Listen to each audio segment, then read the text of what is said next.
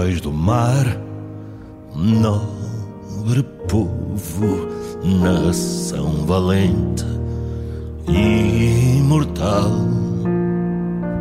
Levantai hoje de novo o esplendor de Portugal entre as brumas da memória, ó pátria, sente-se a voz dos teus egrégios avós que há de guiar-te à vitória. Às armas, às armas sobre a terra, sobre As armas, as armas pela pátria lutar contra os canhões, marchar, marchar.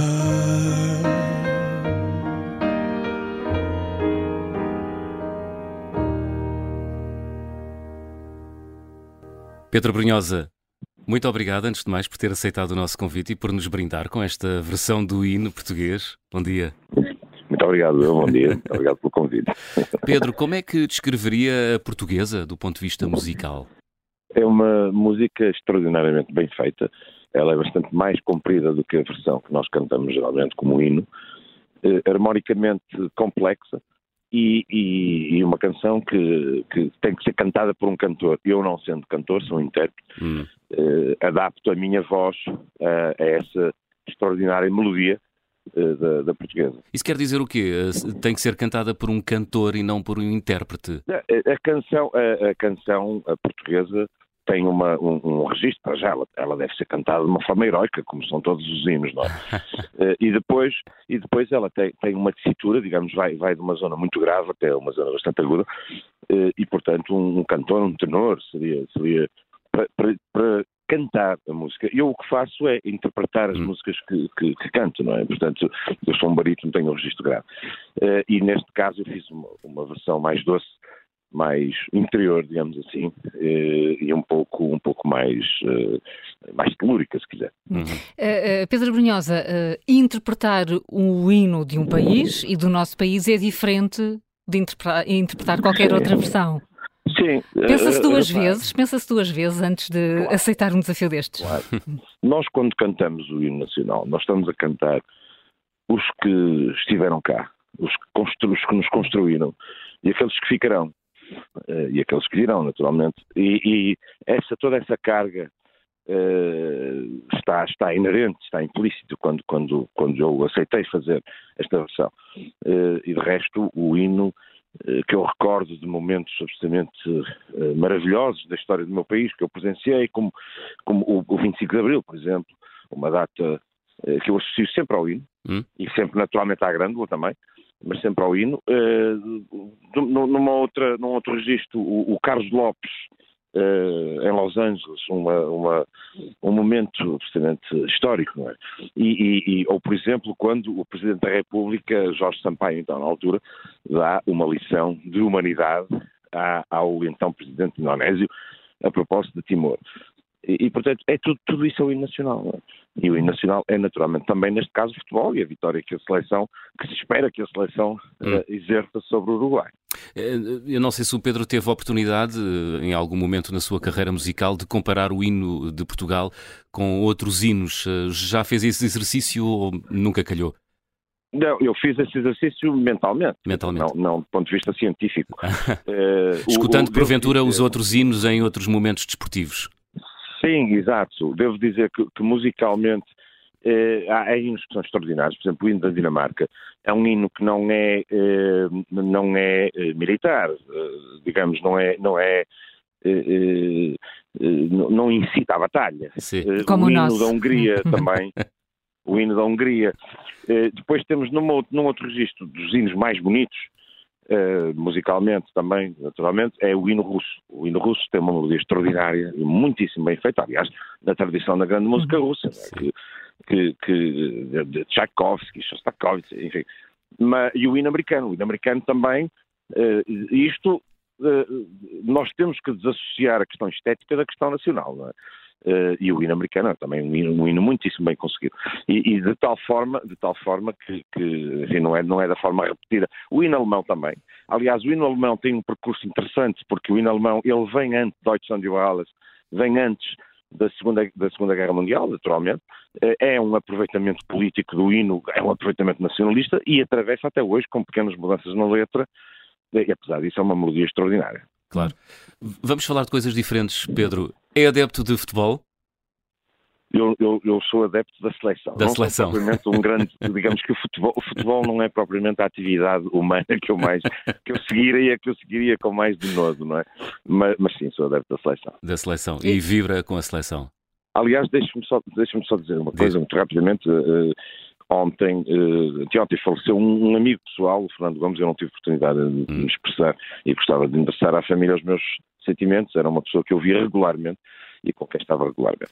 E, portanto, uma nota de rodapé. Uma, uma nota de rodapé importante e eh, até se fala que a seleção hoje possa de alguma forma homenagear uhum. o, o, Fernando Gomes. O Pedro Brunhosa, não sendo assim um adepto muito, muito efusivo com o futebol, já uh, adaptou uma canção a um dos momentos de grande memória da nossa seleção, que foi é o hino é para a equipa portuguesa do Euro 2016, com tudo o que eu é te dou. Isto valia a pena Sim. repetir, não é? Quando as coisas correm bem, era melhor repeti-las. Sabe que uh, isso foi um desafio que me foi feito pela Federação Portuguesa de Futebol, na altura pelo Tiago Craveiro, que, que eu saúdo, uh, porque uh, há, uma, há uma equipa inglesa que tem um, não é um hino, tem uma, neste caso até se poderia chamar um hino, é uma, é uma melodia de que não é épica, mas é profundamente emocional, não sei qual equipa é, não sei se é o, não sei se é o Manchester, que é o Will Never Stand Alone. Sim. Liverpool, sei. Liverpool, exatamente. E, e, e foi-me feito o desafio de fazer com tudo que eu te dou, que é uma espécie de. Tá, aqui também entre aspas, um hino. É um hino, claro que é. Que é, que é conhecido pela maioria dos portugueses, mas que também não é uma canção marcial, não é uma canção épica, é uma canção profunda, uma canção galvanizadora, não é? E, portanto, a intenção era pôr o estádio naturalmente a cantar. Naturalmente, porque as pessoas conhecem a música, não é? E, portanto, não era preciso fabricar uma, hum. uma, uma melodia nova. As pessoas conhecem. E, portanto, naturalmente, que 40 mil pessoas, 30 mil pessoas, 50 mil pessoas cantam o tudo que eu te dou de uma forma eh, inconsciente, praticamente, não é? Porque sabem a letra, porque... E, e, nós fizemos ali pequenas alterações à letra e a coisa funcionou bastante bem. E como é que funciona para o autor ouvir uma música que deixa quase de pertencer só a ele e passa a pertencer a, eh, ao país? Isso é muito emocionante. Bom, esse, esse é o, o, desígnio das músicas que eu escrevo, dizer, infelizmente nem, to, ah, nem todas acontece isso, o que é natural, mas, mas, mas sim, quer dizer, são, são muitas as canções, desde essa própria, tudo que eu te dou, até à última que eu escrevi, que se chama Que o Amor te Salve, nesta noite escura, e que tem a ver com a situação na Ucrânia, precisamente, é, é, ou Se eu fosse o teu olhar, o Não Posso Mais, o, enfim, são uma série de músicas que, que têm ficado no, no imaginário do, do, do, dos portugueses, mas esse é o desígnio delas, quer dizer, lançarmos, elas não nos pertencem. Uma nota também de rodapé muito rápido, eu, eu próprio não as ouço, depois de as fazer, depois de estar a lutar com elas no estúdio durante meses e meses e meses, naturalmente quando elas saem depois já não as ouço, é como escritor e ler os seus próprios livros. Ah, é? Ah, Quando é... passa na rádio muda, muda de estação? Não, aí, aí, aí, aí não, depende, já aconteceu. Eu lembro, por exemplo, quando saiu a canção Momento, Uh, o momento, e o próprio Se Fosse No Teu Olhar esteve praticamente, eu não, não, vou exagerar, esteve mais de um ano no número um do Airplay. E, portanto, eu próprio, nessa altura, já que queria mudar a canção do Airplay das rádios hum. e tivemos alguma dificuldade em fazer, as rádios respondiam legitimamente, a canção funciona, porque é que vamos mudar? Hum. E, e, e, eu próprio já nessa altura mudava às vezes quando passava, hum. mas, mas todos os mal fossem esses. Muito bem. Pedro, temos aqui uns minutinhos antes de fecharmos a nossa conversa. Próximos concertos vão ser onde? Nós acabamos de chegar agora de, de, Paris, Luxemburgo, Bruxelas e Londres, onde estivemos. Eu, eu, estou com uma digressão interessante porque no palco com um guitarrista e o, e o grupo de camponeses de, de Pias, Sim. dirigidos pelo Paulo Ribeiro, numa hum. homenagem ao canto alentejano. E nós hum. fizemos esta digressão europeia e estamos a continuar a fazer e iremos para fora do, do, da Europa também. Hum. Neste momento, marcados, bom, concertos são muitos, para a semana já estarei embaixo do Barreiro em duas noites esgotadas.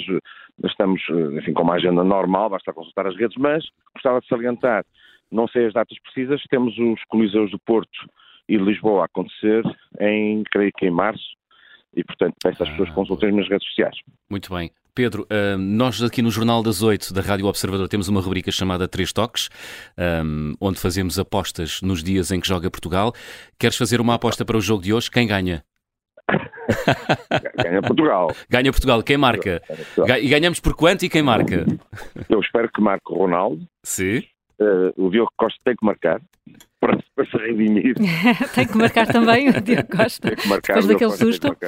Exato, depois daquele susto. Uh, e, e, tem sobretudo que ter um retrovisor. o, o, o, e o e pode ser o, o, o Bruno Fernandes. O Bruno, Bruno Fernandes. Portanto, vamos ganhar 3. Uh, vamos ganhar, não, vamos ganhar 3-1, porque, claro, o Uruguai é uma equipa que joga às canelas e, e, e a dada altura eles vão marcar um gol. O gol do Uruguai vai ser feito por um, por um indivíduo qualquer, provavelmente uruguaio. Muito bem. Portugal ganha então 3-1 daqui a pouco, às 7 da tarde. Pedro Brunhosa, uma vez mais, muito obrigado. Muito obrigado. Obrigado. Sucessos. Obrigado.